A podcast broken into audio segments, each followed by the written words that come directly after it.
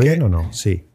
Es que qué voz tiene Ignacio eh, Yo soy perfecto. Goma. No, no. Eh, a ver, la idea es que el, el cuadradito rojo, estilo eh, feminista, vosotros, nosotros parimos, nosotros decidimos que era exactamente, exactamente.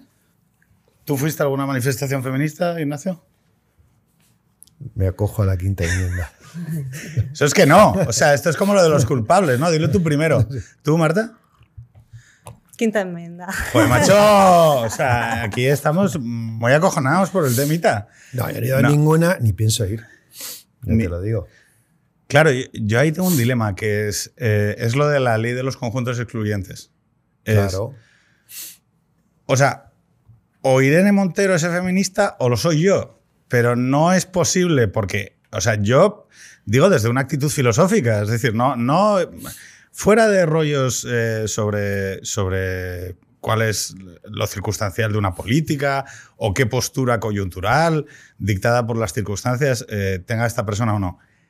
Pero, o sea, no es posible porque no construimos el argumento, o sea, el, el- fundamento que sostiene nuestra idea no es común y por lo tanto no se nos puede mm, incorporar en el mismo conjunto. Con lo cual, yo he decidido ya que cuando me dicen, eres un polla vieja, eres un señor, yo digo, sí. O sea, estoy súper a favor de la polla vieja and señora culture. Vos- vosotros, no.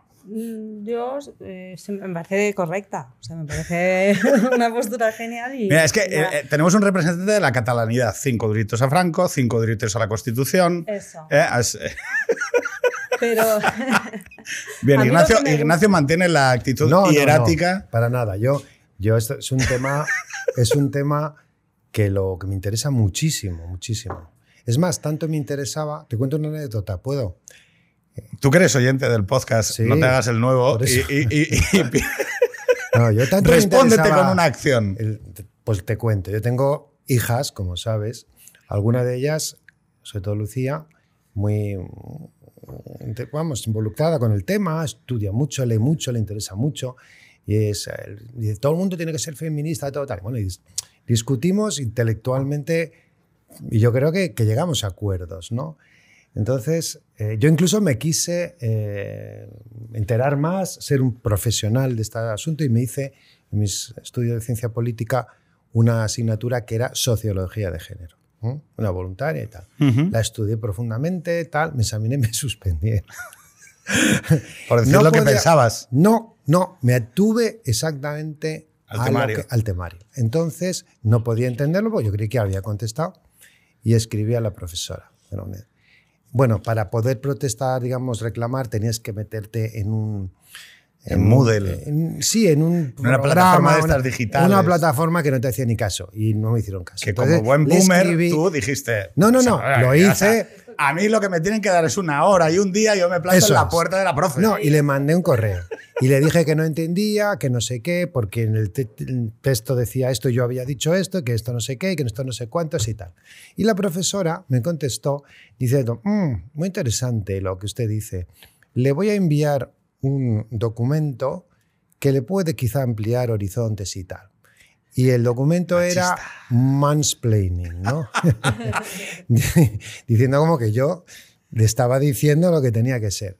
Entonces le contesté a la profesora, mi asignatura no me acaba, no me pienso volver a presentar, pero le digo que mm, usted incurre en contradicciones, porque evidentemente por el mensaje que usted me manda, usted está presumiendo que yo soy un varón, simplemente porque he firmado Ignacio Goma. Y como usted bien debería saber por la asignatura Está que jugando a los resquicios. Espera, usted debería saber que puedo tener ese nombre, pero yo puedo haber elegido cuál es mi género, que es algo distinto del sexo y tal. No, no me volvió a contestar. Pero sí que llegué a la conclusión de que en esta asignatura mm, hay mucho también, o en esta cuestión, mucho de ideología también. Es decir, cuando me dicen, ¿es usted feminista? Digo, defíname feminista, porque efectivamente si el discurso principal del feminismo es el que, digamos, imparten nuestras autoridades, quiero decir, o si nuestras autoridades, por decirlo de otra manera, son las que imparten la doctrina oficial del feminismo, no estoy de acuerdo. No estoy de acuerdo en eso. En lo que dice mi hija, sí que estoy de acuerdo. En un principio de igualdad, incluso en un principio de promoción, digamos, de los el género que esté eh, en peores condiciones para lograr esa igualdad, estoy de acuerdo. Incluso podríamos hablar de discriminación positiva en ciertos supuestos. Yo solo entiendo que hay un caso en el que es legítimo, bueno, no solo uno, pero hay uno que para mí es muy sangrante, ya lo sabéis, Marta, lo sabes. ¿Cuál es? ¿Un caso sangrante Sí. de feminismo? No, la, Ah. la maternidad. Ah, bueno. Ah, claro. Sí, Evidentemente. Sí, sí. Yo es que en, en este tema lo tengo bastante claro. O sea, eh, aquí, chicas, o sea, me puedo dirigir a la, a la audiencia. Puedes, puede, o sea, tú hoy vienes Pues, aquí chicas. a discrepar. Que nadie os diga lo que tenéis que hacer, ni lo que tenéis que pensar, ni lo que tenéis que decir. Vosotras podéis hacer lo que queráis. Y ya está. Y esto es el feminismo para mí, no sin ningún otro tipo de matiz ni nada. O sea, yo lo ejerzo. Pero estoy de Lo acuerdo. Pero desde ¿qué mi pasa cuando... Claro. eh, vamos, a, vamos a ir tocando temas. Primero porque es agosto, ¿vale? Sí, Y entonces el, podcast tiene que ser un podcast ligerito, es. denso, alegre, es. funny. Entonces, luego tocaremos a Schopenhauer, a Nietzsche y la muerte, ¿no? Pero vamos a, empe- vamos a empezar por el feminismo. Eh, claro, el tema del feminismo, que yo creo que es la segunda ola, ¿no? Es la Sí. segunda ola cuando Paglia dice esa frase tan terrible, ¿no? Es, tenemos derecho a que nos violen. Y tú dices, ¿cómo? ¿Cómo? Claro, ella dice, ojo, bajo la honra de- sexual de la mujer se han escondido a lo largo de la historia innumerables eh, figuras que atacaban la autonomía y libertad de la mujer. Y por lo tanto, si la mujer es autónoma y libre, y por lo tanto puede pasear de noche por una ciudad sola, sin que la acompañe ni el marido, ni el hermano, ni su padre, entonces yo tengo que aceptar que tengo derecho a que me violen. Quiere decir, la libertad tiene una cara, un anverso en la moneda, que es la responsabilidad. Es decir, yo ya no soy un menor de edad. Yo ya no soy un niño es. y la manera de exponerme al mundo es asumiendo que me voy a hacer daño. Es no puedes eh, dejarte hacerte daño si ejerces tu libertad. Es un precio que tienes que pagar en algún momento. O sea, quiero decir, si tú eres libre, sabes que tienes unos riesgos. Claro, nadie te dirige. Te dirige. Entonces, la segunda ola esta de feminismo es, no, tú como eres mujer te voy a dirigir yo que yo sé más que tú. Tercera, tercera. Estamos Tercera, hablando de la ¿no? Ay, perdón. Es, que Es la eh, actual. Esa, la actual. Vale, la tercera. La Irene Monterismo. Eso. Y a mí, o sea, no me ha dicho nadie, na- nunca nadie lo que tengo que hacer, va a venir esta señora a decírmelo. Pues no, ¿sabes? O sea, quiero decir, no. Claro, hay, hay que fíjate- ejercer la libertad y ya está. Y Claro, la libertad se ejerce, se ejerce a codazos, ¿no? Y lo llamativo es que yo, que llevo eh, un- unos días un poco intensos en Twitter, no sé si lo habréis visto, se me ocurrió opinar sobre lo que le sucedió tristemente a una Sí. eh, diputada de Podemos, que es vicepresidenta, y que eh, se le ocurrió, eh, bueno, hacer sola el Camino de Santiago, que es una cosa muy razonable y que hacen millones de mujeres a lo largo de la historia, eh, desde hace años, extranjeras también, ¿eh? Entonces, ¿qué es lo que sucede? Eh, para estas mujeres que viajan solas, se editan también unas recomendaciones por parte de los organizadores del camino que lo que dicen es, oiga, mire, sea usted hombre o mujer, media manga, medio gotero, medio pensionista, coja usted y como en el camino hay mucha gente, cuando vaya por parajes desolados un poco tal, vaya usted con gente. Sorprendentemente, eh, esta recomendación se entiende como machista Sí. por parte de esta tercera ola, que dice esa frase tan, tan llamativa, que es, sola y borracha quiero llegar a casa. Entonces, claro, aquí se produce una ambivalencia interesante, ¿no? Que es decir, oiga, el Estado tiene que poner, el Estado, la sociedad, los individuos, tienen que poner todos los mecanismos al alcance para que la gente viva en un entorno seguro y libre que le permita disfrutar de manera autónoma de su vida. Sí, Claro. Pero hasta cierto punto. no, no, no hasta cierto punto. Es, el Estado tiene que hacer todo lo posible. Ahora bien, el mal existe y el riesgo existe. Y c- gestionar el riesgo es, es una manera también de reducir el- el- la posibilidad de sufrimiento futuro. Es decir, salvo que yo malinterprete las normas de nuestra sociedad, es la actitud moral y ética responsable advertir de los riesgos. Fumar mata, ¿vale? Advertir de los riesgos, aunque el individuo tenga derecho a hacer la acción. No sé si me explico. Es decir, nadie te, está nadie te está diciendo que advertir de los riesgos convalide la acción del daño al victimario. Lo que te están diciendo es, oiga, usted puede minorar la posibilidad de un riesgo futuro y mi obligación ética, mi obligación ética es comunicárselo. Porque, ¿cuál sería la O sea, ¿dónde quedaría yo si teniendo ese conocimiento en mí, veo pasar a alguien que le puede suceder y no le digo, oiga, le advierto a usted que la manera más prudente de hacer esto es esta. Es que tengo una responsabilidad hacia la posibilidad del daño futuro. Hostia, oye, no. Pues la ideología dice que advertir a una mujer es mansplaining, es machismo, es victimizarla, culpar a la víctima. Y claro, yo ahí es donde digo, yo aquí me pierdo. O sea, yo me pierdo porque no sé desde dónde se está construyendo el argumento. Pues supongo que desde una especie de proteccionismo extraño, ¿no? Un poco como... Eh, un poco viciado, ¿no? De, de, sí, me tenéis que proteger porque yo sí soy víctima, pero si me lo dices, entonces también soy víctima. Entonces, yo creo que aquí eh, lo, que, lo que priman en todo este discurso al final es que siempre la mujer eh, tiene como el rol de víctima. Y, es lo, y yo con eso es con lo que no estoy de acuerdo. No, no, tú no partes desde un punto de víctima, o sea, tú eres una persona autónoma igual y entonces tú decides lo que tú quieras. Lo que sí que tienes que tener es la información para decidir libremente. Yo creo que... Y ese es el papel que estabas hablando tú. si yo sé que suceden cosas o puede ser que te ataquen o puede ser que haya un barranco por el que te puedas caer, pero yo tengo que poner una señal, ojo barranco, ¿no? Y si tú te quieres tirar por aquí, yo qué sé, con los esquís mm, en, pista, en fuera de pistas, pues tú sabrás lo que sucede. Claro, pero ahí hay, hay una parte que quiero hacer y te paso la palabra, Ignacio. El carácter de religión sustitutoria. Bueno, eso. ¿Cuál es el. Cuando tú hablas del barranco, el barranco no es un sujeto, mm. eh, no es el diablo, no es el mal sobre la tierra. Y no se puede, por lo tanto, estirpar. Cuando no, o sea, yo ya he entendido que cuando, cuando, cuando tienes estas oleadas en redes sociales sobre este tipo de cosas que dices tú, ¿pero qué coño he dicho? Si he dicho lo mismo que dice una guía, ¿cuál es el escándalo? Ah, no. no tú sabías que lo. Sí, sí, no, no. hombre, por supuesto. Quiero decir, o sea, no, a ver. Quiero decir, lo, sé, no, sé precisamente que, haya, que pasa algo y tiro la bola ahí porque quiero, que, porque quiero entender qué pasa. Y a través de ese proceso de reflexión, luego hablaremos del dolor y para qué sirve el dolor, pero descubro muchas cosas. Yo, por ejemplo, pensaba, ¿pero qué obtiene toda esta gente que me está llamando violador? Toda esta gente que está ritualizando de una manera colectiva algo que ha sucedido, que es, oye, se ha caído alguien por un barranco, ¿no? No, el diablo, el mal sobre tierra, se ha hecho cargo y necesitamos un chivo expiatorio.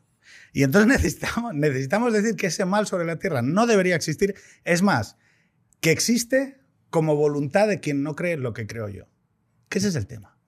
La clave aquí es que te, te corresponsabilizan del mal por no compartir la fe, por no compartir esa, ese, ese comportamiento o ritual místico mágico en donde dicen, si todos nos ponemos de acuerdo, esto desaparecerá. Claro, tú has hablado de un barranco, es decir, de un riesgo que existe. Claro, yo entiendo que la violencia en el mundo existe y que es difícilmente extirpable. Del todo es imposible. Y ojo, la única manera razonable de intervenir en un mundo donde existe para mí la violencia es la prevención. Mm. Es decir, avisar.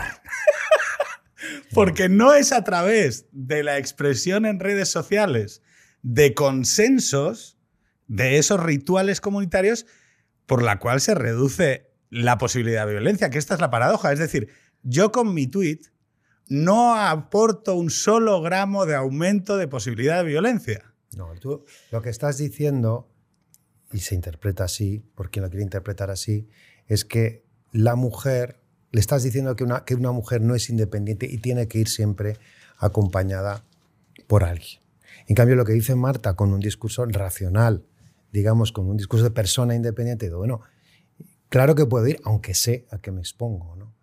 Y eso yo creo que en el fondo responde a motivaciones extraordinariamente complejas y muy profundas de, orden filosófico y sociológico que vienen de antiguo, no son de ahora, y que cuesta comprender y no es fácil resolver muchas veces desde luego con un tuit, ¿no? pero es el mundo que vivimos.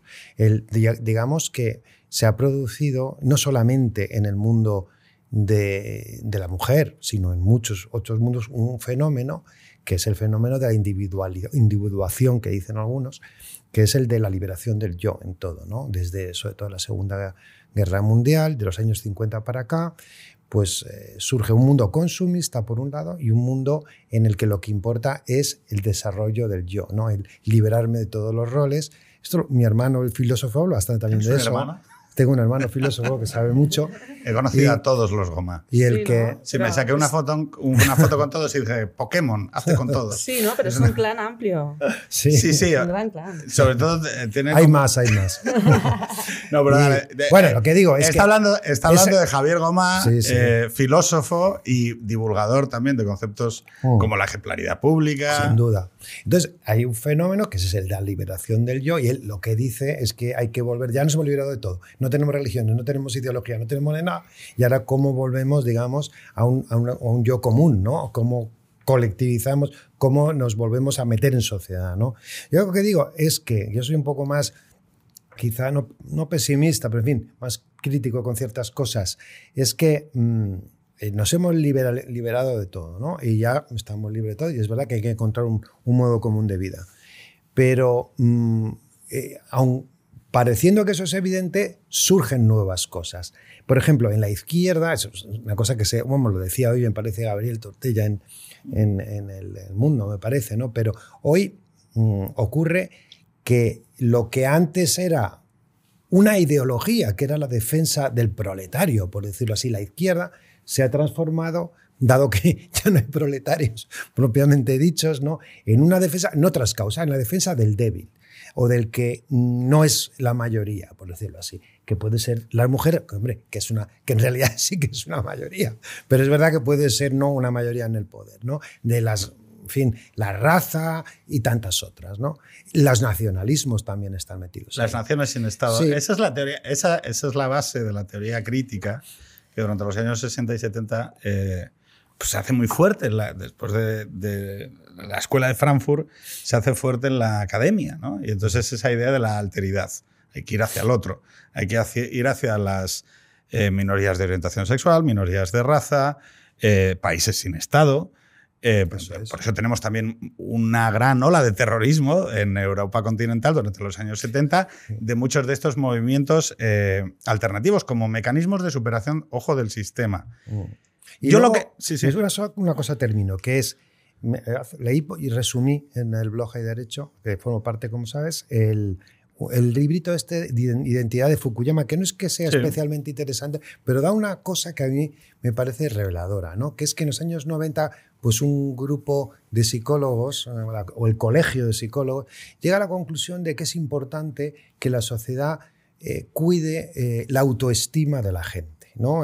que, bueno, pues que se preocupe también por Entonces, al principio parece una cosa ridícula, pero luego empieza a cundir.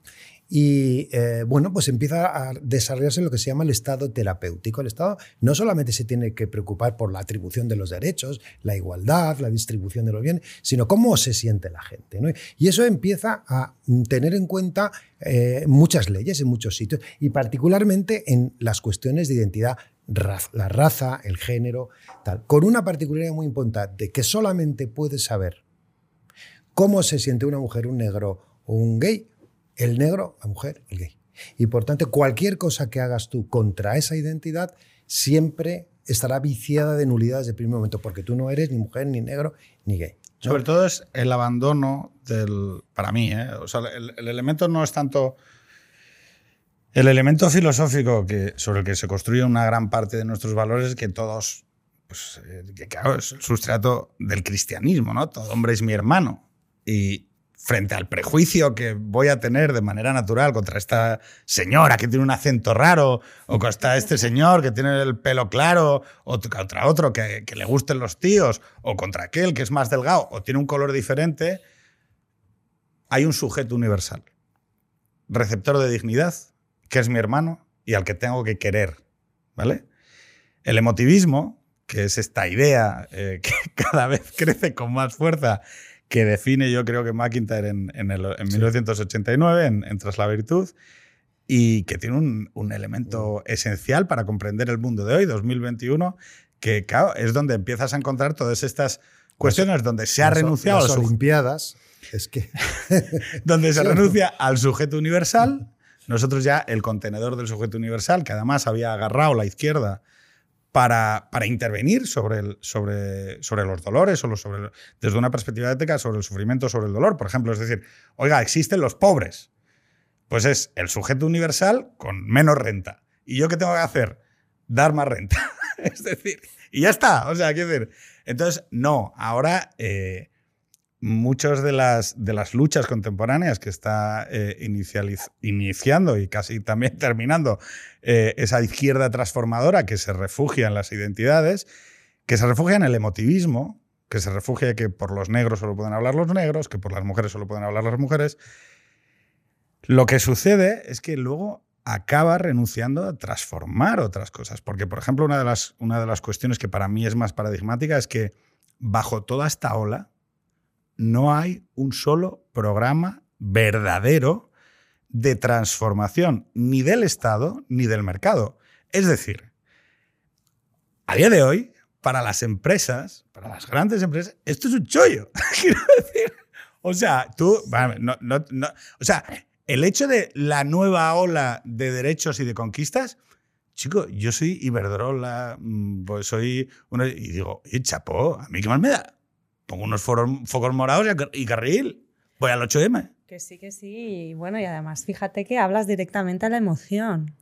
Estamos diciendo, ¿sabes? De la emoción de la identidad. Y esto para las marcas es máximo. O sea, quiero decir, ¿no? Al final, una marca, hoy en día, lo que quiere es que el consumidor se identifique con ella. Y qué mejor que estos vectores que estamos hablando tan emocionales identitarios. Pues ahí está. Simone Biles, ¿no? Mm. Simone Viles, salud mental. Dos semanas antes de lo que dije yo, y, y claro, yo dije, "Eh, salud mental, por fin la salud mental se ha abierto un hueco. Oye, tal, una, la chiquita esta, que es maravillosa, una atleta extraordinaria de la historia. Oye, que estoy fundida, que me voy para casa, que voy al psiquiatra, ¿qué tal? Pues muy. Ole, muy bien. Yo también voy al psiquiatra y me parece una cosa eh, muy honrada y muy eh, beneficiosa para todo el mundo que se reconozca en público. Hostia, dos semanas después digo, oiga, no, mire, es que en el campo asturiano hay una prevalencia sobre salud mental en paisanos. Ah, esos que les jodan, esos, son borrachos, o sea, esos, eh, guarros. Oiga, pero no habíamos dicho hace dos semanas. No, oiga, eh, eh, esto es un poco a mí lo que me, lo que me sucede con este nuevo culto es ser capaces de abrazar causas éticas en, en una especie de altura mm, mundial, el clima, Mm. el racismo.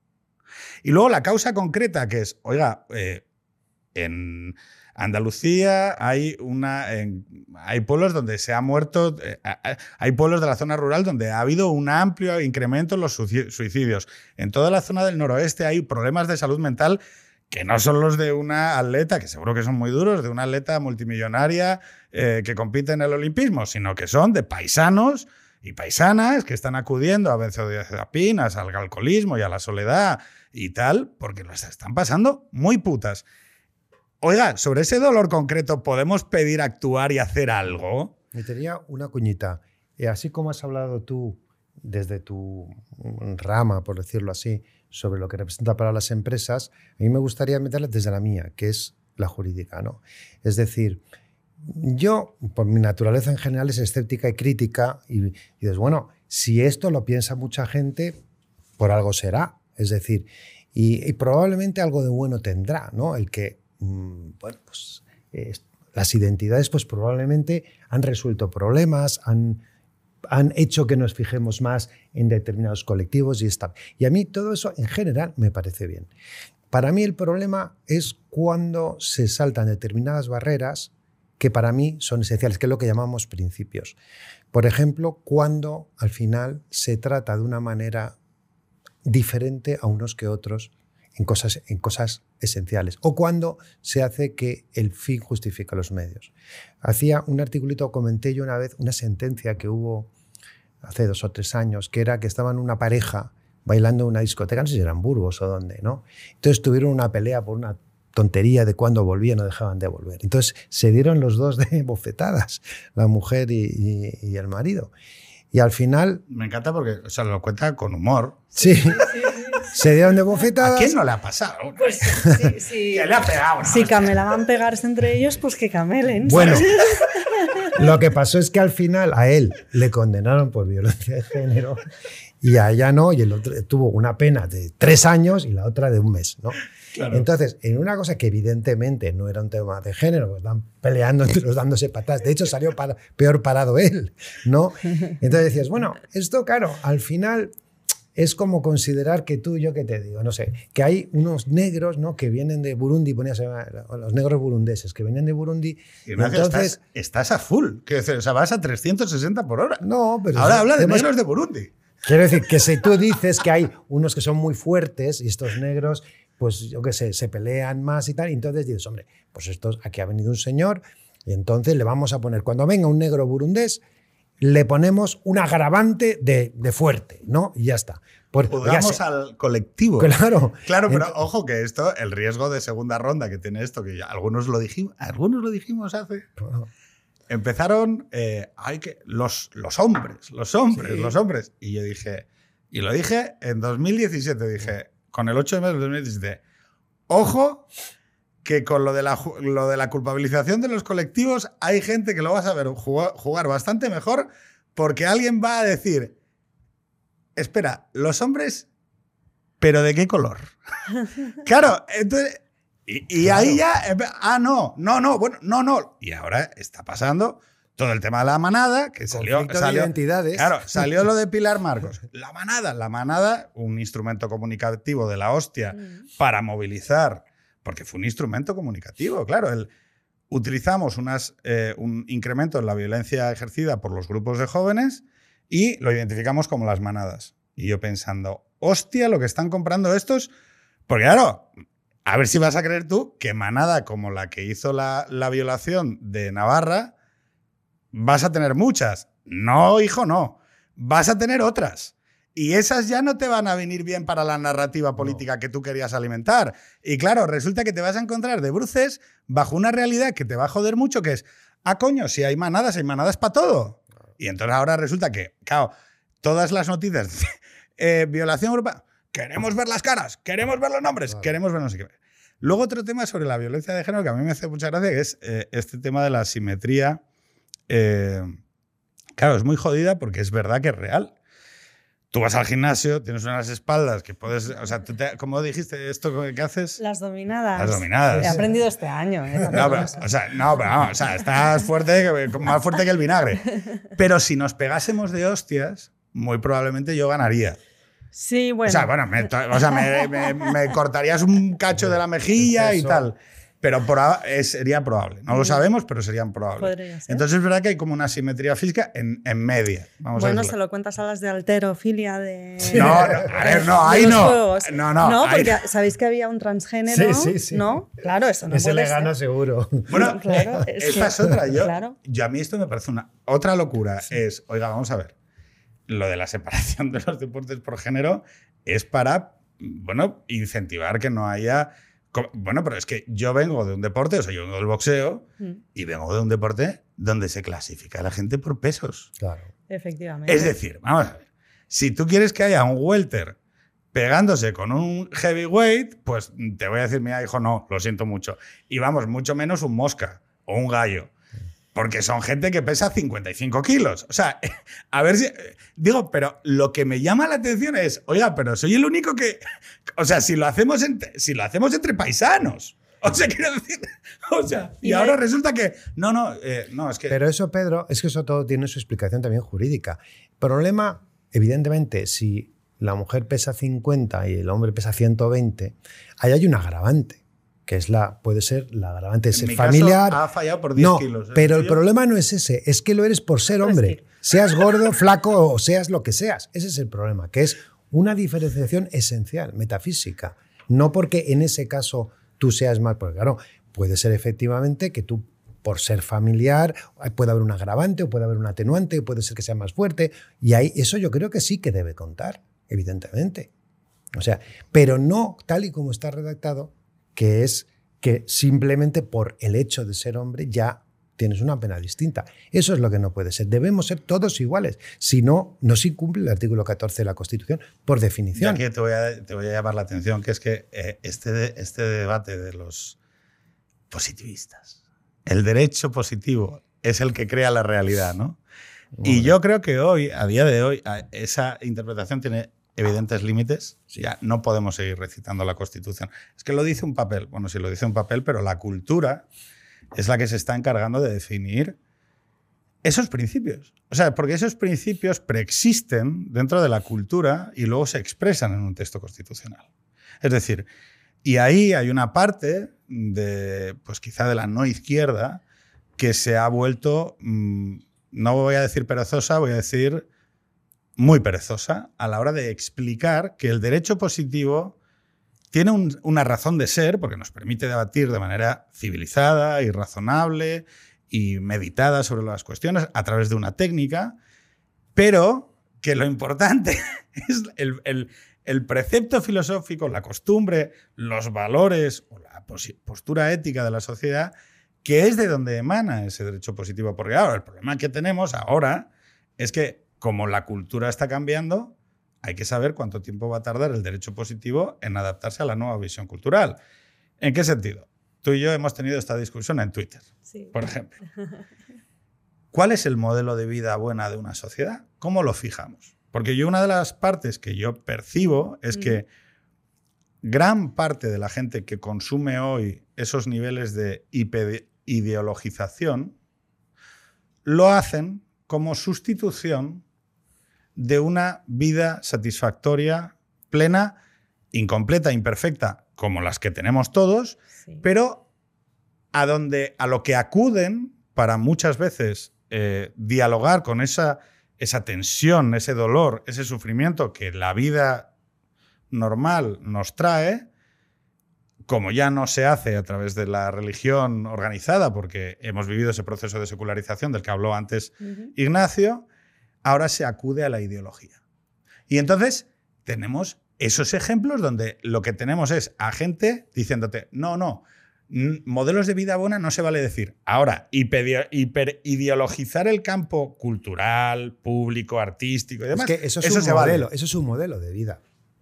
Claro, O sea, el que es ecologista, el que es pero fíjate, es que a, es Marta lo que le molestó, y lo déjame Sí. confesarlo aquí delante, fue que yo hablara de que un- mi modelo de vida bueno es tener hijos. Sí. Y que creo que es un modelo de vida bueno que debe ser alabado y cantado en el espacio público. ¿Por qué te molestó?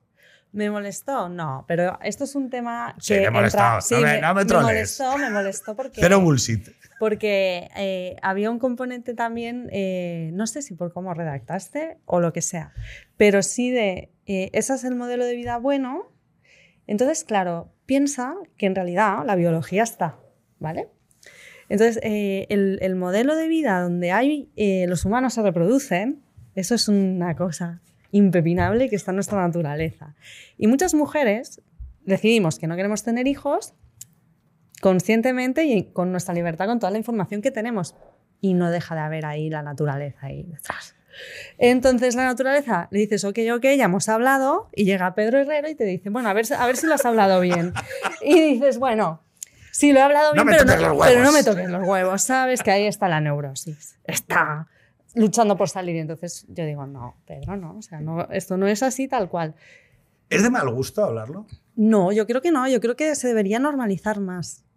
Porque hoy en día todavía sigue imperando ¿no? en estas comidas familiares, bueno, ¿y tú cuándo vas a ser madre? No voy a ser madre. No vas a ser, no. Eh, y otros, pues yo he decidido que tengo tres hijos, tres hijos. O sea, o sea, quiero decir que eh, nos seguimos metiendo mucho en lo que hace el otro. Y esa es la putada. Fíjate que diré que a las familias con muchos hijos, las mujeres eh, reciben comentarios sobre, bueno, a ver cuándo compramos una tele.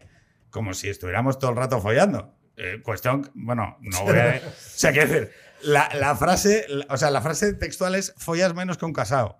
Entonces, no, no, lo, lo- lo llamativo de esto es, eh, claro, que con cinco hijos o con seis, tú imagínate el tiempo que, bueno, el tiempo que tienes, ¿no? O sea, pero bueno, no vamos a meternos en, en esas procelosas aguas, eh, que ya llevamos mucho recorrido. Pero lo importante es, claro, pero ¿y cómo le comunico yo? Fija- o sea, yo, te entiendo a ti porque tenemos amigos comunes con los que lo he hablado en privado y es Ujú. un tema que a mí me preocupa, que es... Yo no creo que no está bien enfocado. No, no, pero- pero- bueno, ahora lo. ahora- lo, ahora lo comentamos. Es, yo tengo un problema, porque soy consciente de que lo que digo muchas veces respecto de estos temas afecta a gente que no ha podido eh, alcanzar la maternidad o alcanzar la paternidad. Y por lo tanto hay un dolor. Y cuando yo expreso determinadas ideas, soy consciente de, joder, no estoy atendiendo a este dolor, no estoy siendo compasivo con aquella persona, porque parece como que estoy cargando la responsabilidad individual de la persona la posibilidad o no de ser padre. Cuando yo sé que hay muchos imponderables, es decir, al que tener pareja, no tener pareja, la, la razón que más acreditan las mujeres de más de 40 años por las cuales no han tenido hijos es porque no han encontrado una pareja adecuada para ello. Que esto habría que hablar de esto también. Esto también existe. Es decir, eh, yo opino o sea, eh, que un niño tiene derecho a tener un papá y una mamá. ¡Uy! Sí, eso es lo que yo opino, ¿vale? Y si eso no se da, pues no sé si le estás haciendo mucho favor a ese niño. Y te lo digo yo que soy hija de padres separados y sé lo que es eso, ¿vale? Hostia. Entonces, claro, digo, o sea, eres no, más conservadora que yo de largo. yo creo que, sí, y me da igual, o sea, se- aunque los padres se separen, luego Sí, sí. el niño tiene que tener su padre y su madre. Qué fuerte. Y si no, Nunca lo hubiera dicho. que sí. Sí, sí. Es que, es que de verdad que se sufre. Que yo he, yo he sido hija de padres separados, mis padres han tenido luego varias parejas. Y hostia, cuando eres niño no entiendes muy bien qué está pasando, ¿eh? Y se sufre. Entonces ahí hay que ser un poco, digamos, respetuoso con lo que es el niño. Vale, ¿vale? lo que es vale. la- la- la- el, el entorno eh, donde eh, naturalmente el niño se siente cómodo, que es una familia con un papá y una mamá. Ellos, te- ellos te- necesitan esos referentes. Mira, o sea, luego el facha soy yo. Es que Bueno, tú- yo no es que se, no, me- si me parece bien, me da igual. O sea, si los papás son dos mamás, está bien también. O sea, el tema es que la, la- la familia para un niño es, digamos, como, vamos, lo más importante, ¿vale? Sí. Entonces, eh, si yo, por ejemplo, cuando me he planteado si quiero no tener hijos, digo, pero yo tengo esa familia para dar. Y he pensado, pues no creo, ¿sabes? Luego, ¿yo, yo voy a saber manejar lo que es una maternidad. Pues no creo. Entonces, responsablemente, no traigo hijos a este mundo. Otra cosa es que luego tú pongas tu tweet y me toques a mí mi fibra. mi fibra de hembra humana, ¿vale? Con su naturaleza. Entonces dices, bueno, sí lo he decidido conscientemente, estoy convencida. Pero claro, hay una neurosis ahí ¿Y crees que- subyacente. Y que, bueno, tú crees que está mal planteado. Sí. Bueno, pues ah, corrígenos, Pero pero. voy. Antes de nada, quería criticar lo que has dicho del positivismo, porque el problema es que Ah, el positivismo absoluto, claro que no es bueno. No todo puede ser la norma ni la letra de la ley. Y además las normas se interpretan, se desarrollan, hay, hay valor. Pero yo creo que ahora estamos en una fase del antipositivismo, es decir, que el papel no cuenta, no cuenta en Cataluña, no cuenta en determinadas eh, cuestiones identitarias. Entonces hay que reivindicar un poco que la norma hay que cumplirla, que eso es una garantía de racionalidad en la vida común, ¿no? Que es eh, seguridad jurídica, que eso es importante. Otra cosa que luego haya de interpretarse y, como dice el Código Civil, si es que todo lo dice la ley, debe interpretarse de acuerdo con la realidad social del tiempo que ha de ser aplicada. Pero eso es otra cuestión. Lo que Tú no... conoces el meme de Seban Raptan, ¿no? De, de que sale Seban con las tablas de la ley y la constitución. Sí, sí. Es que la constitución dice, no, si yo, o sea, yo entiendo, a ver, yo entiendo lo que dices, lo que, o creo que lo entiendo eh, sin ser notario. El tema es, eh, muy lejos te. Ataque, ¿eh? Ataque ahí. ¿Ataque? ¿Qué va?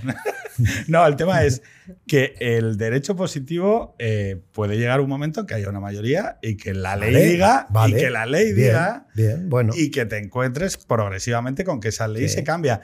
bueno, y, por y el- supuesto. sí, pero es que el problema que hay es que para mí el hecho de renunciar a, a elementos de verdad, justicia, bien o mal, en los debates, es un error. El debate sobre los indultos. Es que el positivismo es eso. Eso es el positivismo. Bueno, el debate. No, la no izquierda lleva, la derechita de Loite lleva 30 años discutiendo en el paradigma de los abogados del Estado de. Bueno, los indultos son legales o son ilegales. No, oiga, mire, No, no, claro. Vamos a ver. Puede haber indultos moralmente Totalmente, malos, coño. totalmente Aunque sean escrupulosamente Sin- legales. sin porque es una arbitrariedad del poder.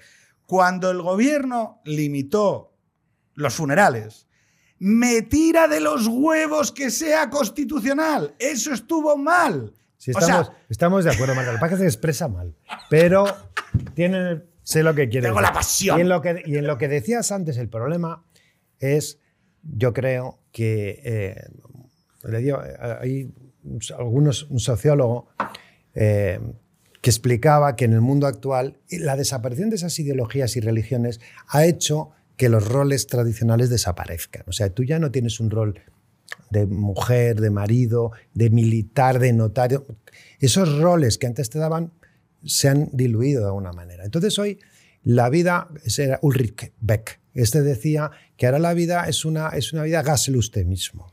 Entonces tú, Pero un momento, un momento, un momento, déjame apuntar una cosa. A ver. En esa disolución de los roles, que nadie se equivoque, los roles no han desaparecido. La disolución de los roles familiares tradicionales no ha conllevado la desaparición de los roles. Lo que ha conllevado es la sustitución de los roles por el mercado. Es decir, tú, usted lo que va a ser ahora es un consumidor. Y entonces, ese consumidor Cierto. va a ir pasando por unas etapas, la adolescencia, en la adolescencia va a consumir una serie de cosas, con una serie de roles, por ejemplo, la hipersexualización de la prejuventud, Sí. es decir, que los niños ahora van a jugar a las relaciones con edades en las que yo estaba jugando con G.Joes, no pasa nada, yo, yo soy, soy muy liberal en la moral sexual, pero, pero claro, y todo eso... ¿Quién lo está? Perdón, todo esto, ¿quién lo está empujando? ¿Quién lo está empujando? ¿La familia? No. ¿Quién lo está empujando? lo está empujando el mercado. Pero si, yo no estoy, digamos, diciendo que eso sea lo correcto, estoy describiendo lo La que realidad. ha ocurrido. Y en eso, el problema muchas veces es verdad que a veces es un problema la determinación ética. Me acuerdo que hace ya 12 o 13 años hice un articulito en una revista que, que hablaba un poco de eso, ¿no? Que todo se ha diluido, todo vale. En pintura, por ejemplo, pues antes tú tenías unas escuelas, ¿no? Que te decían, oye, la perspectiva tiene que ser así, la pintura francesa, la flamenca, no sé qué. Y ahora, pues es mucho más difícil saber, y aquí entra también la mercantilización, qué es bueno o qué es malo. Dependerá de cómo se cotice. Aquello que se y tal. monetiza. Sí, claro. Fijaros- no hay, no hay principios tan claros como había antes, objetivos. Y es aquello que se monetiza. Es que, no, no, pero este, es Sí, que, sí. ojo, porque esto, Que sí, esto que está Yo no cobro un duro por, por el extremo centro. Y además me lo he preguntado. Me dijo, Oye, pero tú qué es? No, no quiero cobrar. Porque el dinero cambia la calidad moral de las relaciones Total. entre las personas. Es decir, mi padre estuvo del 60 al 82 siendo comunista sin cobrar un duro. O sea, quiero decir, hay expresiones genuinas del arte, de las relaciones, de los lazos entre las personas, a donde si el empujas al mercado fuera de ahí, las relaciones son más sanas y son más genuinas. Yo depende. Yo creo en el dinero como una manera muy fácil de. Catalanes. de- catalanes. Claro, catalanes. O sea, cinco de- duritos para Franco, Exacto. cinco duritos a la de facilitar las relaciones humanas con. co- o sea, del intercambio de bienes y servicios, pues a través del dinero, la cosa está mucho más clara que con el trueque. Vamos, para mí está claro. O sea, es, No, pero que, a ver, ojo, ojo, que haya ventajas tecnológicas en las relaciones del mercado no implica que toda relación existente entre seres humanos Mm. sea susceptible de mejorar mediante los lazos del mercado. no. Es decir, cuando tú cuidas genuinamente de un amigo Mm, y reconoces en su bien tu bien, Sí. Ahí el mercado, nadie se acercaría a ti y te diría, Marta, ¿has monetizado ese cuidado? Dirías, Pero ¿Eh? independientemente de eso, que no me dejas terminar el argumento, es on purpose. que, que ahora tenemos más opciones. Antes tú no te podías divorciar. Ahora te puedes divorciar y puedes a lo mejor resolver un problema que te amargaba la vida. ¿no? El problema es cuando ya banalizas absolutamente las relaciones personales, te casas siete veces y no sé, en fin, banalizas todo, los hijos no les haces caso, lo que fuera. ¿no? Hoy tenemos más opciones para dirigir cuál tenga que ser tu vida y corregir errores y adaptar. Es verdad que eso te complica la existencia porque tienes que tomar muchísimas más decisiones, porque tienes muchas más opciones y tienes más riesgo de equivocarte también. Entonces, cuando tú valoras el tema de tener hijos, bueno, eh, entiendo lo que quieres decir también. De alguna manera eso se ha apartado, se ha devaluado de alguna manera y hombre, es cierto que tener hijos, contribuir a la sociedad y todo eso, eso significa también contribuir a tu sociedad con nuevos españoles y eso en sí mismo es algo bueno. Pero eso no devalúa tampoco que otras personas en un mundo con muchísimas más opciones puedan tomar otras igualmente valiosas, te quiero decir. Perdóname decir, por, por irme a lo personal, pero tú has visto a tu hijo casarse hace un mes y medio. Correcto. Sí, Bien. me parece fenomenal, me pone contentísimo y ya está. Claro, es que aquí estamos. O sea, que el, men- que el menú de opciones se haya abierto No quiere es decir... ganancia neta de libertad y por lo tanto yo la saludo de manera positiva. Exactamente. Bien, pero tú sabes, intuyes moralmente que, que tu primogénito se haya casado es algo bueno. Y que haya escogido, y que haya escogido a una mujer con la cual, delante de su familia, delante de la, de la familia de su mujer, haya prometido solemnemente que acompañará a esa mujer en la salud y en la enfermedad, y que cuando vengan maldadas van a continuar juntos, tú intuyes en tu, en tu conocimiento, en tu, en tu experiencia, lo mismo que intuiré yo cuando, cuando, si afortunadamente mis hijos lo hacen, que es un modelo de vida bueno en el que te ves reconocido. Ojo, ¿quieres hacerlo obligatorio? No.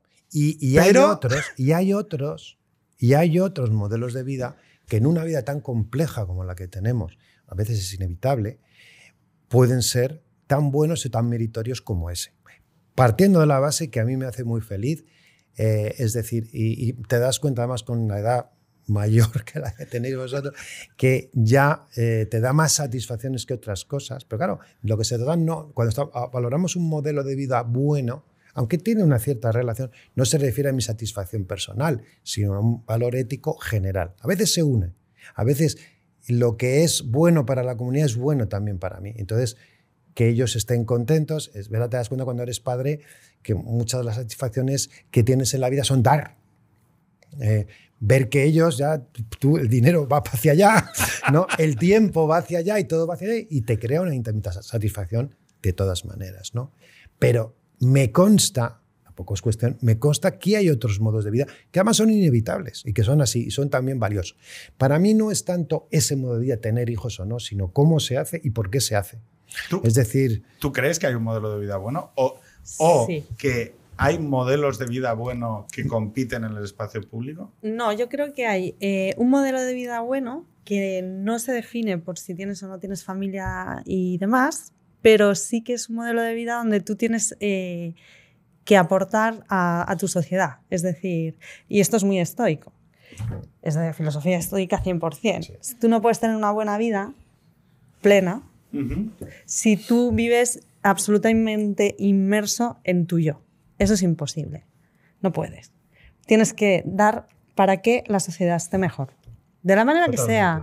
Puede ser a través de la familia, puede ser porque a lo mejor eh, participas en, en alguna, en alguna actividad, pues yo qué sé, con la gente que tiene los problemas mentales, los paisanos, Sí. ¿vale? O en un momento dado has decidido ayudar a alguien que lo necesitaba, algo que sea altruista. Si tú no... Cuidar- eh, yo es que voy a citar una frase, cuidar es el propósito último de la existencia. Esto es de un artículo que escribió un tal Pedro Herrero que está hoy, que Ana Iris lo ha vuelto a publicar, entonces Bueno. estoy como visto, de revival, estoy de revival. Por cierto, me compré el libro, ¿eh? Muy bien, el de feria. Sí. Sí, sí, Vale, sí. vale, bien, bien. No, pero, pero decías, entonces, Eso lo dijo Marco Aurelio en sus escritos, que él era emperador, pero el resto de estoicos también lo, lo decían. ¿y el ascetismo?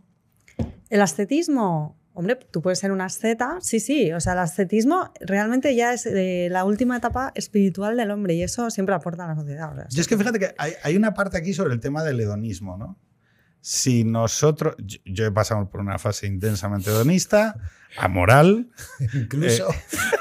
muy hedonista. Bueno, pero sea, eso, esa hay que pasasla y sobre todo de joven, porque si no, si la pasas de mayor ya es cuando te pierdes. Sí, es que Eso tiene es. algo como turbio de Sí, mayor. de o sea, mayor ya es feo. de- sí, o sea, hay, hay algo eh, en esa persona eh, puesta hasta las trancas con 20 años, subida en un bafle y tal. Bueno, no es una imagen. No es, no es una imagen ejemplar, pero tampoco es la imagen grotesca No. del, del paisano de 50 años con sudadera metiéndose farlopa con una gorra y una, y una, y una riñonera en un after ¿no? de, de Cuenca. Entonces, claro, la, la- la cuestión eh, son todo historias que me han contado. ¿eh? Entonces, el tema- no, porque además pasa una cosa, claro, tú a medida que te vas drogando. Claro, la fase hedonista, que es una fase razonable de todo ser humano, que es, bueno, como, como ya no hay un telos, no hay un propósito comunitario, bueno, pues la vida es, es un discurrir entre placer, displacer, y entonces, pues más o menos me voy bandeando, y al final Claro, ¿qué hay más hedonista que eh, el consumo compulsivo de drogas o sexo? ¿Vale? O sea, que es, una, que, que es un camino, joder, voy a decirlo, razonable. Quiero decir, oye, si la vida es solo disfrutar, oye, pues mira, eh, metiéndome pastillas y follando todo lo que pueda, pues eh, al final hay algo razonable en pensar así, ¿no? Em, claro, ¿qué pasa? Cuando uno llega al fondo de la piscina, ya eh, llega a ese momento en el que está ahí, pues eh, te, da la llorera un miércoles porque te está bajando, baja- tienes el bajón de dopamina y entonces eh, ves un anuncio en la tele de acción contra el hambre y te da la llorera, ¡ay, ay, ay! ay! Pues ahí dices, hostia, esto no, no, no lleva a ningún sitio. Tienes 230 teléfonos en el móvil y nadie con quien hablar, ¿no? Y entonces empiezas a caminar en otra dirección y va un camino muy largo y muy, y muy lento. Claro, Schopenhauer dice, no, hombre, no. Lo que hay que cultivar es ser un asceta. Y tú dices, joder, tío. O sea, someterte eh, mentalmente a los rigores, como la vida es sufrimiento, Sí. tú tienes que utilizar el dolor y entonces tienes que aprovecharlo para aprender sobre ti. Y el arte. La facultad del arte. Y así como con el ascetismo, o sea, entiéndolo pero no lo practico, eh, entendiéndolo pero no practicándolo porque me gusta mucho el solomillo. el em, Sí, sí, hay que El comer tema- carne. Claro, el tema del arte, el tema del arte sí que tiene un componente muy importante. Porque el arte vehicula sentimientos y emociones de verdad. Y permite, permite que la separatidad, la individualidad, se disuelva. Es precisamente uno de los problemas que tenemos contemporáneos, que una parte de los valores que se expresaban tradicionalmente en el arte, esos valores conservadores, comunitarios, Mm. que la gente se volcaba en expresar, pues la, la burguesía liberal, tal. Esa parte se ha recluido en, en la concertada, en el chalecito, en progresar en KPMG, en Deloitte, y ha renunciado a crear arte. Y ha renunciado a participar de sus valores. Y por lo tanto, esa parte es la que está absolutamente bajada de volumen. Y ahí es donde, claro, tú lo sabes, en el siglo XIX, ¿quiénes montaban los clubs literarios, las revistas? Y los abogados, el farmacéutico, no sé qué. Porque se entendía que había una responsabilidad comunitaria en la expresión y creación de esos dispositivos culturales. Tú ves hoy el arte y dices, joder, pues esto, aparte del valor de la monetización, Poco. A poco ver, más. Yo, yo con esto tengo otra teoría. Comentaba el otro día con, con un amigo. eh, el arte es espiritual. Se desespiritualizó mucho a raíz de la modernidad y tal, pero es mentira. Es mentira. O sea, el arte, para que sea arte, tiene que ser espiritual. Eso es así. O sea, te tiene que despertar unos sentimientos de, de belleza. Trascendentes. Exacto. Lo que antes veías en las iglesias y luego en los museos, eso es profundamente espiritual. Y eso conecta con, con nuestro interior, con el ser humano. ¿vale? Eh, claro, si tú te acercas al arte desde un punto de vista eh, no espiritual, pues no lo entiendes y no lo ejerces. Entonces, si tú eres eh, un deloitiano y no, y no entiendes la belleza que puede tener un cuadro de Velázquez o una iglesia gótica, pues difícilmente apostarás por eso, ya está. Pero ¿y cómo, es- cómo es? Pero es que antes sí que. O sea, fíjate, lo, lo- lo peculiar de esto. Sí. Lo peculiar es que esas personas son la élite cognitiva de un país. O sea, nosotros tenemos a la élite cognitiva de Ozicoz metida exclusivamente en las relaciones y lazos comunitarios que produce el mercado. Mm. En ninguno más. No los tenemos expresándose fuera de esa planta nueva, fuera de Linklaters, fuera de tal, ¿no? Y entonces es como, hostia, pero es que aquí hay una, hay una parte de la. Hay una parte de las canciones. Hay una parte de las canciones que no se cantan. Y por eso mi necesidad era decir, oiga, si lo faminazi alimenta espiritualmente y trascendente y de manera trascendente, pues a una parte casi te diría que mayoritaria de la sociedad española. ¿Cómo es posible que no haya una comunicación habitual? No por suprimir a la otra, sino que no haya una comunicación habitual sobre estos valores, sobre estos valores que para mí sí que son trascendentes. ¿Por qué? Porque yo después de muchos años de búsqueda, después de dejar a los 21 las drogas, me tiré muchos años buscando un propósito a la vida. Y yo lo descubrí, mi modelo de vida, bueno, ya lo sabéis, es la familia. bueno, o sea, es la exaltación y la valoración como destino personal en la consecución de un papel, que es mi papel como padre, que es el que me dota de sentido, y donde me disuelvo como individuo. Es decir, donde, en palabras de tu hermano, vuelvo a recuperar la- el propósito de la vida es en el- los cuidados y el papel que yo ejerzo hacia Carmen, Manel y Adrián y hacia la unidad que... Habla con- de dos cosas, de eso y de la profesión, ¿no? Que son las cosas que realmente te socializan, ¿no? Pero es que la profesión Y- nadie duda que es muy importante y todo el Bueno. mundo considera que tiene que ser... Pero probablemente la pro- cuando, habla, cuando hablamos de la profesión, no hablamos de ganar muchísimo dinero y tal, ¿no? Que yo creo que eso es muy importante, ¿no? Es eh, cuando yo hablo de mi profesión, por mucho que este se meta conmigo, a veces no hablo de hacer muchas escrituras y ganar mucho dinero, que también. cliente. Claro, eso es verdad. Así El que- cliente siempre es una identidad más, la del consumidor. Y lo que hablo es que, claro que me gano la vida, procuro ganar bien, pero que también quiero ser consciente de que presto un servicio que es útil, que tiene un valor añadido para los demás y que me hace hacer cosas que no me apetecen muchísimas veces, ¿no? No solamente el trabajo diario, sino, oye, pues vamos a ver, pues tengo que pasarme aquí una tarde haciendo no sé qué por dos duros, pues hay que hacerlo. Y todas las profesiones tienen ese aspecto social.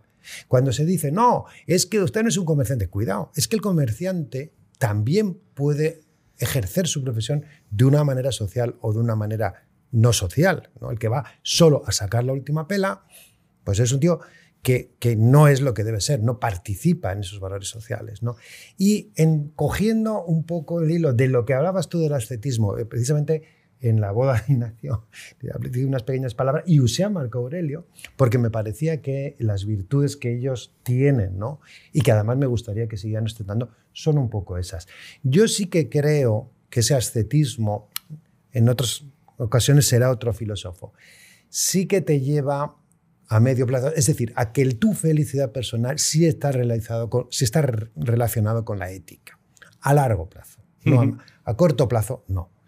Pero a largo plazo, sí, porque ese hedonismo al final lo que te lleva, como tú dices, a estar caído, justicia, borracho. porque tú crees en la justicia cósmica. No, no necesariamente, no, no en la justicia cósmica, pero en términos generales, un término de probabilidad, si tú llevas una vida austera, una vida trabajadora, una vida, estás preocupado por tus amigos, estás pre- preocupado por tu familia, atiendes bien al cliente, hombre, no tienes nada asegurado y hay desgracias en la vida, hay que ser consciente de eso también.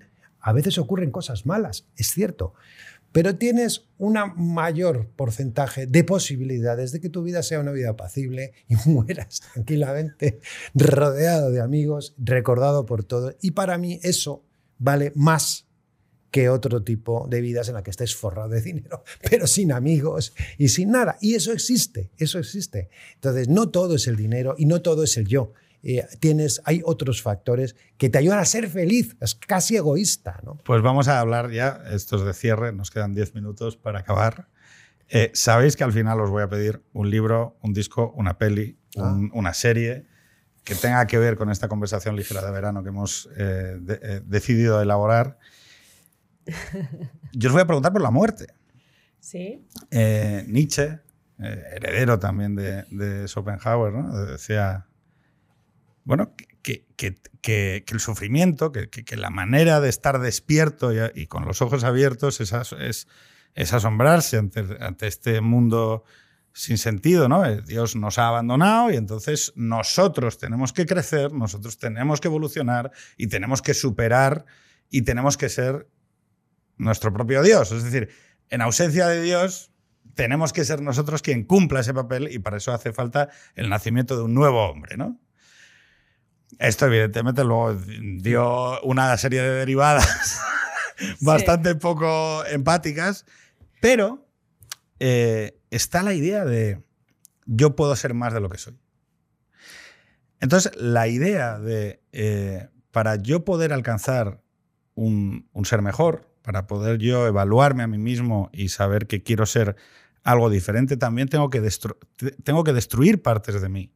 Tengo que abandonar cosas de mí que me impiden llegar a, esa, ese estado de... Tienes que liberar espacio, porque si no, no te entra lo nuevo.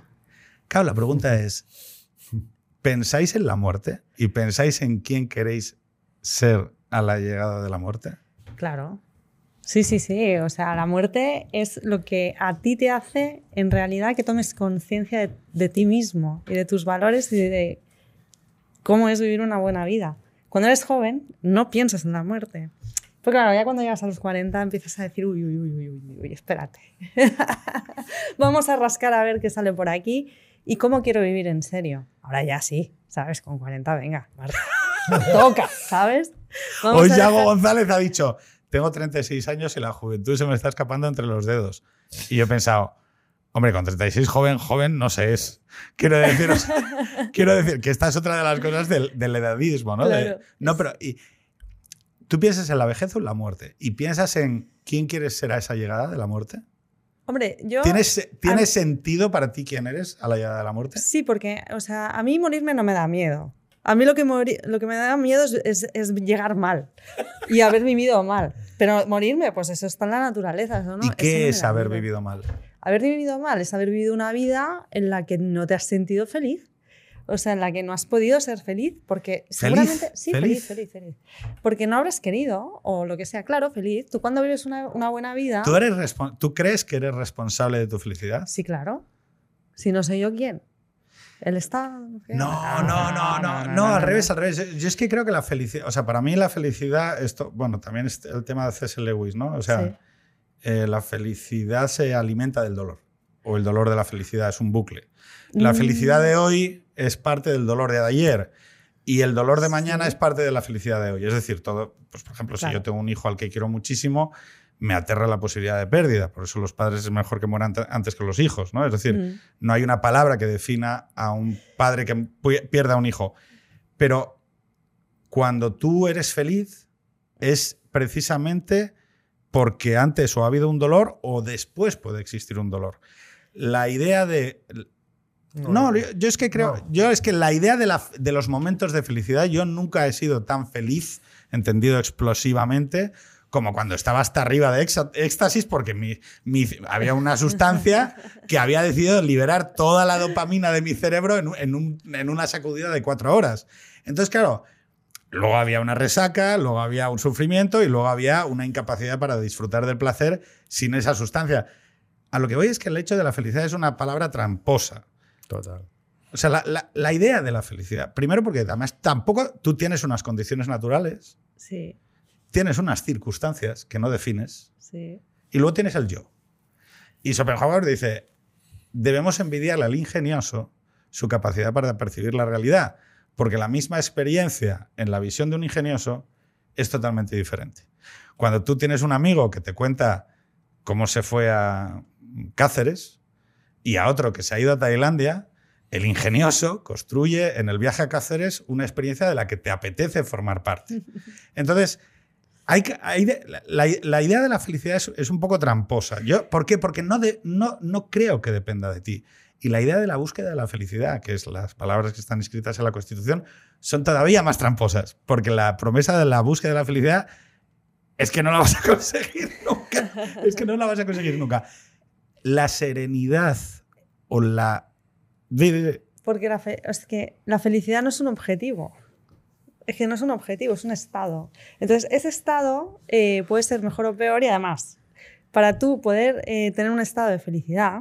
Cuando estás enamorado, ¿estás feliz? Cuando estás enamorada estás feliz. Y, si- y es un- pero no es un O estado no. alterado de la conciencia. No. Cuando estás enamorado locamente y alguien te dice, mañana puedes llevar este papel a 500 kilómetros, ningún problema, voy mañana, ¿no? No, no, no, no- no tengo ningún problema en ir y demás. Me encanta. Sí. Y sin embargo, tres meses después, no soportas a esa persona. Mm. ¿Cuál- ¿Eso es la felicidad? Bueno, has vivido unos momentos felices y creo que debería. Y luego hay que pagarlos. Luego hay que pagarlos, pero no pasa nada. Esto es así, este es el precio. O sea, lo que, lo que no se puede es tener miedo. A mí, Entonces, a mí si me parece miedo, que pues- la felicidad es como la democracia, es un ideal que no se consigue nunca en su en totalidad. Hay una frase que le digo a mis hijos, sobre todo una vez que tienen un momento peor, y le digo, bueno, hijo mío, la vida es una sucesión de contratiempos uno tras otro con breves instantes de felicidad, ¿no? Y es un poco así. Es decir, yo creo que Es al final los problemas, o sea, la felicidad no está en, no, no sé, parece que es como una sensación como de continuo placer o algo. No sé muy bien a qué se refieren. No es eso. Yo creo que la felicidad es equilibrio. Es tener instrumentos suficientes para enfocar las cuestiones que se te producen en la vida y resolverlas. No, nunca vas a dejar de tener problemas y contratiempos y tal. Cuando estás ojo a bien, esto, ojo a este claro. tema, ojo a este tema. Nosotros, una de las partes en las que el ser humano disfruta más, no es en la ausencia de retos, es en la capacidad de superación de los mismos. Claro, total, eso es lo que digo. Es decir, cuando tú, que esto es lo que la gente, el problema no es tener un padre enfermo. O sea, yo, yo sé que hay una parte de mi satisfacción personal en cuanto a la... Evidentemente, ojalá nunca hubiera estado mi padre enfermo y nunca lo tuviera tenido que cambiar los pañales eh, y se empujaron las sillas de ruedas y más y acompañarlo durante la noche. O sea, ojalá no hubiera pasado todo eso. Pero pasó. Y lo superamos. Y eso también te alimenta, alimenta, alimenta a quien Total. quieres ser, porque has construido algo respecto de algo que ha sucedido, ¿no? Es decir, la capacidad de superación de esos retos, de esas dificultades, de esos, de esos compromisos. En un matrimonio largo, tú, salvo que me equivoque, no, no has tenido esa, eh, no has tenido un matrimonio largo. Sí, he tenido ¿Sí relaciones tenido? largas, claro. Bueno, relaciones. 17 años te parece largo. ¡Ole! Sí, all right, all right. Claro, pero ¿qué es lo que pasa? Cuando yo a veces hablo de que eh, llevo 16 años con mi mujer, que hemos ya descubierto casi todas, casi todas las condiciones ocultas del contrato, y aún así se ha vuelto a reafirmar sólidamente el sí delante de este señor hoy, en, eh, levantando acta de la futura vivienda que nos vamos a comprar. Eso es. Eh, eso, ya no, eso ya no hay quien lo mueva porque ya está firmado ante notario. Eh, no sé si es felicidad, pero es una especie. Salimos de la, salimos de la notaría. Salimos de la notaría, nos tomamos, paramos a tomar un café y estábamos ahí tomando un café, cada uno mirando el móvil en silencio, tranquilamente, y le dije en un determinado momento a mi mujer: Estoy muy contento. Estoy satisfecho. Resonaban en su mente las palabras del notario. Este No, es estoy sa- poder el, el que tenéis. Estoy satisfecho. Ojo, pero no se parece en nada a la felicidad. Es en una la- plenitud. De las, exactamente. Pero es que no confundamos sensación- felicidad con euforia, ¿eh? Claro, es que es eso. O sea, no hay es que eso. confundirlo, ¿eh? No Pues es lo Va- mismo. Bueno, pero la, la- la sensación de estar enamorado o de, o de desear al Todo eso otro. es euforia. Lo que no quiere decir que no haya que pasarlo también, porque Claro. eso hay que pasarlo también y, y es una felicidad eufórica, por decirlo así, pero luego eso conduce a otro tipo de plenitudes, ¿no? Efectivamente. Yo creo, normalmente. Y es bueno que sea así. Si tú pretendes mantener esa euforia, en mi caso no son 16, son 32 años. Entonces, si pretendes mantener lo mismo que teníamos en 1985, pues es complicado. O sea, te tienes que eh, tomar algo. Tienes algo, en cierto sentido, mejor.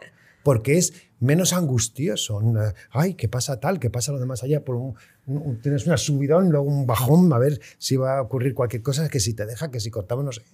Entonces, al final, lo que se decanta ahí yo creo que es buenísimo y difícil de mantener, pero bueno, sí.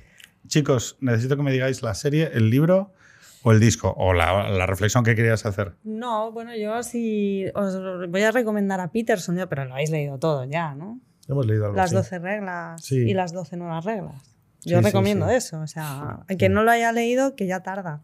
Está. Sí. Oye, vamos a ver, las 12 nuevas reglas de Peterson. ¿Y qué es lo que extraes tú de ahí? De las 12 nuevas reglas, Sí. pues por ejemplo, eh, la de eh, mantén tu, tu entorno lo más bello que puedas. ¿Sí? Eso me parece bastante esencial. ¿Y por qué? ¿Por qué? Porque cuando tú vives en un entorno feo, sabes, es muy probable que tu vida también sea fea.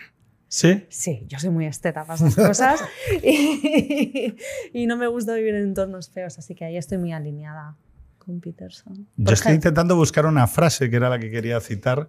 Ignacio, ¿tú qué obra recomiendas? No, bueno, desde luego, hombre, recomiendo mu- muchísimas, es que es difícil de aconsejar. Pero bueno, hemos hablado de las meditaciones de Marco Aurelio, me parece maravilloso, sobre todo la parte inicial en que va diciendo, mi padre tal, aprendí la virtud la paciencia, de mi hijo, vamos, mi hijo, de mi tío, no sé quién tal.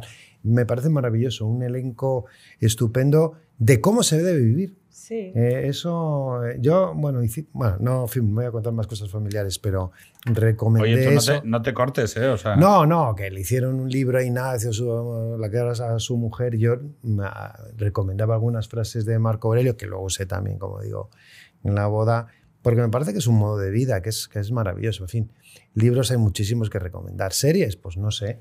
Series, buf, yo qué sé. Desde Borgen, ¿no? Que eso, a ti te la habrás visto. Oye, ¿no habéis 40 visto la del nuevo papa? No. La del joven papa, estas de. Ah, sí, estas bueno, las de dos, de Sorrentino. Sí, es que estas yo son las dos últimas que he visto que me he quedado así. digo, Sí.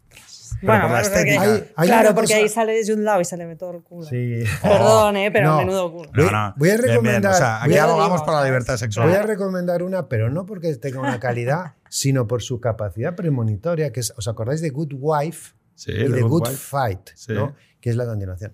Pues esa es una que nosotros la hemos visto, pues entretenida y sobre todo tiene la capacidad de anticipar cuestiones que salen luego que yo me alucino. Por ejemplo, el tema del Bitcoin, que yo no sabía nada, lo- por primera vez lo vi hace un montón de años.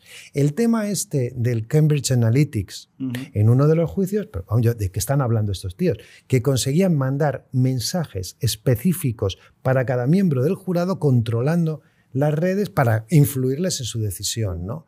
Y ahora el otro día vimos, también otro, otro tema, que estaban hablando ya del tema del Congreso, ¿no? Y cómo, en fin, todos los temas que toca, son- son- es capaz de anticipar cuestiones que, que van a salir luego. Me parece interesante por eso, aunque luego la trama sea relativamente sencilla, ¿no? Y me gusta. Yo creo que es heredera de alguna de estas series que yo recuerdo de los años no- 80 y 90 que planteaban como dilemas morales. Sí. Picket Fences.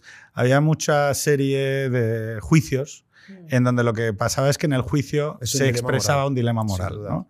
Y, y eso de alguna manera como que ayudaba al espectador a configurarse un juicio complejo, porque la idea era que no hubiera una idea preconfigurada para, para contestar a las En preguntas. el último capítulo que vimos el otro día, eh, hablaban, bueno, pues ahí quieren, ahí consiguen montar una especie de juez paralelo, una especie de tío privado, ¿no? Que como la justicia no funciona, van allí a resolverlo y curiosamente la gente lo acepta. Entonces los inversores empiezan a meter dinero ahí. Dice, esto es el futuro. Me da que pensar, me da que pensar, ¿no? Y eso ¿Sabes? A para- redondo ahí. no sé, bueno, ya veremos, pero que eh, me, gusta que una serie me, me- me- me dé temas para pensar, ¿no? Para, Yo creo que vamos a acabar, y yo voy a acabar, salvo que queráis decir algo más. Eh, como os he traído de improviso, porque os avisé ayer, eh, agradeceros que hayáis estado atrapados en Madrid y Atrapados conmigo en esta conversación y con Triana allí, que espero que participe la, la cuarta semana y podamos emitir durante todo el verano como si no hubiera pasado nada. Eh, voy a hablar de C.S. Lewis. C.S. Lewis tiene una, una adaptación eh, de, s- de- de una de sus obras eh, eh, donde Anthony Hopkins hace una figura muy contenida emocionalmente y donde le expresa una idea que para mí es partícipe de esa idea de felicidad de la que hablabas, que es la única manera de exponerse a la felicidad es asumir que la contrapartida es el dolor no hay una circunstancia de felicidad que no lleve aparejado, salvo que te mueras antes, la circunstancia de un dolor. Querer a alguien es arriesgarse a que se vaya antes de que te vayas tú. Sí. Eh, amar algo es tener que asumir su pérdida, bien por una razón, bien por otra. Y que por lo tanto la única manera sincera en la cual podemos abrazar la felicidad es asumiendo que antes o después nos harán pagar el precio, ¿no? Entonces él dice una cosa, eh, dice, el dolor de entonces es parte de la felicidad de ahora, el dolor de ahora es parte de la felicidad de entonces. Ese es el trato. Con esta frase acabamos Extremo Centro. Muchas gracias Y hasta la semana que viene. Muchas gracias. Gracias.